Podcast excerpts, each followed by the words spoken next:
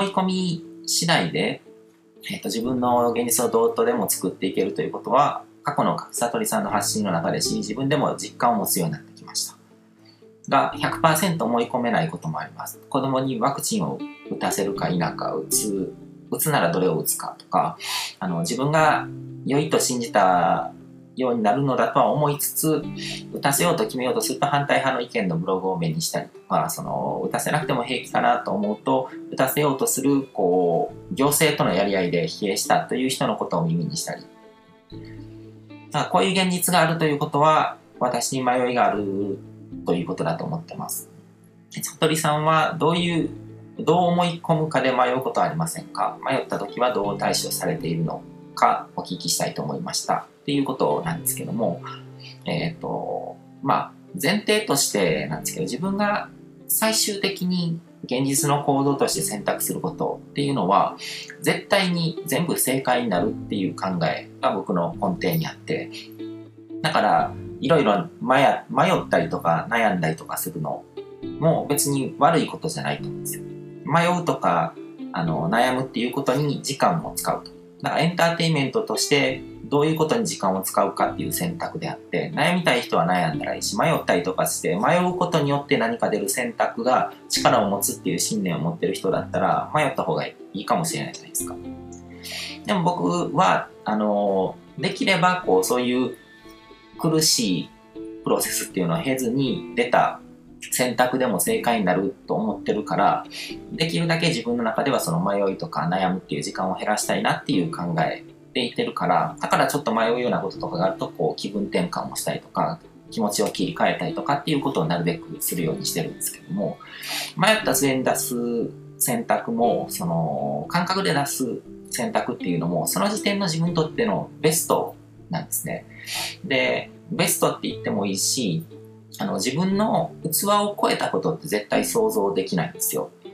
だから、どれだけ迷ったところで、今の自分の実力を、能力を超えて、こう、神の目みたいな感じで見て、未来まで見透かして、これが一番いい選択だっていうものを選び取ることは絶対できないんですね。うん、で、あと、もしっていうものがない、if がないってことですね。だからあの時にもしこっちの選択をしてればとかって思うことって無意味なので、うん。からその時点で、た、例えばこう、見識が足りなくて、情報とかがなくて、誤った選択をするかもしれないけども、その誤った選択をするっていうこと自体がその時点ではベストなことだと思うんですよ。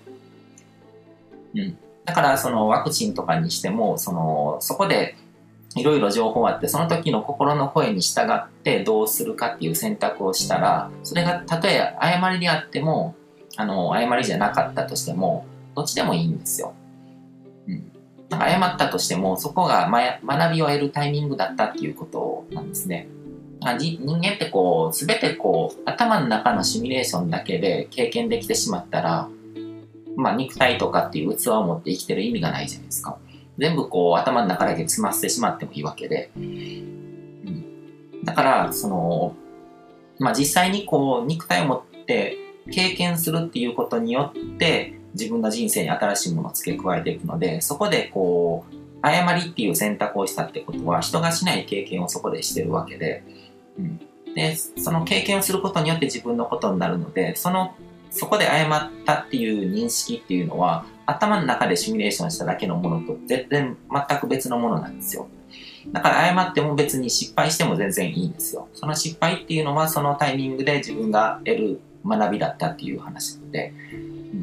なんかその時々で自分の心が求めるものに対してこうしっかりアンテナを立てて、で、迷う選択だったとしても、あのー、今この選択をする自分っていうのを尊重するっていう意識がすごく必要だと思うんです。だから、あのー、その選択が未来から見て誤りだったとしても、その時点で誤ってしまう自分を許すっていう感覚ですね。未来の自分が言ったら、そこでそうやらない方がいいのにっていうような場面があるかもしれない。まあ子供とか見てるのと同じような感じですよね。子供に対して失敗させないように、あれこれこう前もって、なんかこう、あの、誘導するようなことをすると過保護じゃないですか。それはこう子供が痛い目にあったりとかしてこう学ぶ機会を奪ってるのと同じで、うん。だから今自分がこう、自分にはこう、正解を選ぶ権利もあるし、こう、誤る権利もあると。まあ、その代わり、こう、一つ一つの経験から謙虚に学ぶってことです。何をやっても正解になるってことは、もう別にあまりあれくらい考える必要はないのかって、そういうわけじゃなくて、その経験によって何を、新たな視点とかを得て、で、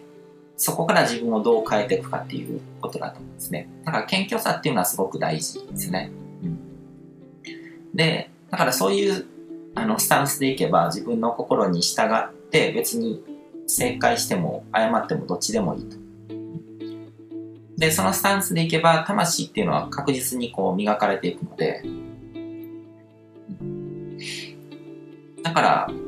あのー、そういうスタンスでいけばいいと思いますね。別にこう、情報を、すべての情報を前もって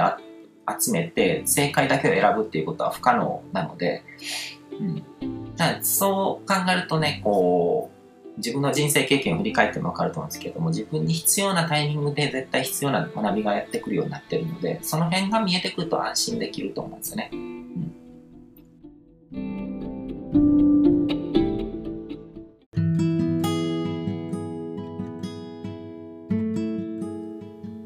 今回も最後まで聞いていただいてどうもありがとうございます。